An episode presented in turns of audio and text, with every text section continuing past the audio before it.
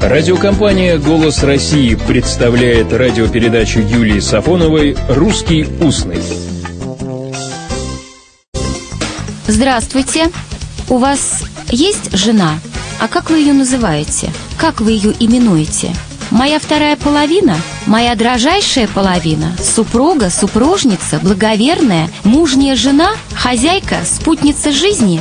Не знаю как, но замечу, что супруга – это для официального представления или для официальных текстов. Президент такой-то с супругой прибыли в такую-то страну.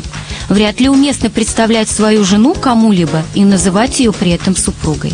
Напомню также, что само слово «супруги» восходит к слову «упряжь». Супруги – это те, кто в одной упряжке. Как не называй свою супругу, а вот злой жены и врагу не пожелаешь. Изнуряем всячески я был, голодал, грамматику зубрил. Эти беды побеждены, но куда бежать от злой жены, писал Диоген.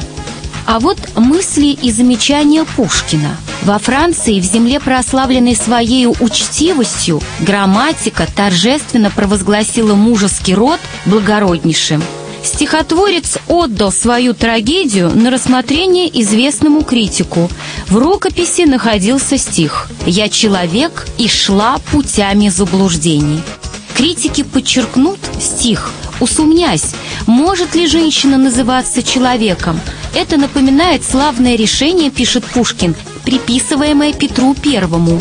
Женщина не человек, курица не птица, прапорщик не офицер – даже люди, выдающие себя за усерднейших почитателей прекрасного пола, не предполагают в женщинах ума, равного нашему, и, приноравливаясь к слабости их понятия, издают ученые книжки для дам, как будто для детей. Да уж, это так. А сегодня у нас даже есть женская проза. И не всегда этой прозой называется то, что написано писательницами.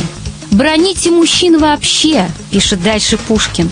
«Разбирайте все их пороки, ни один не подумает заступиться. Но дотронься сатирически до прекрасного пола, все женщины восстанут на вас единодушно. Они составляют один народ, одну секту». Сам-то Пушкин очень любил свою жену. 19 сентября 1833 года Пушкин пишет жене путешествие по Оренбургской губернии. Письмо заканчивается шутливой припиской. «Как я хорошо веду себя! Как ты была бы мной довольна!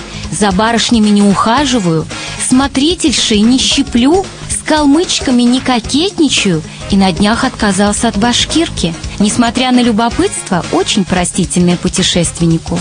Знаешь ли ты, что есть пословица «На чужой сторонке и старушка Божий дар, то-то жена, бери с меня пример».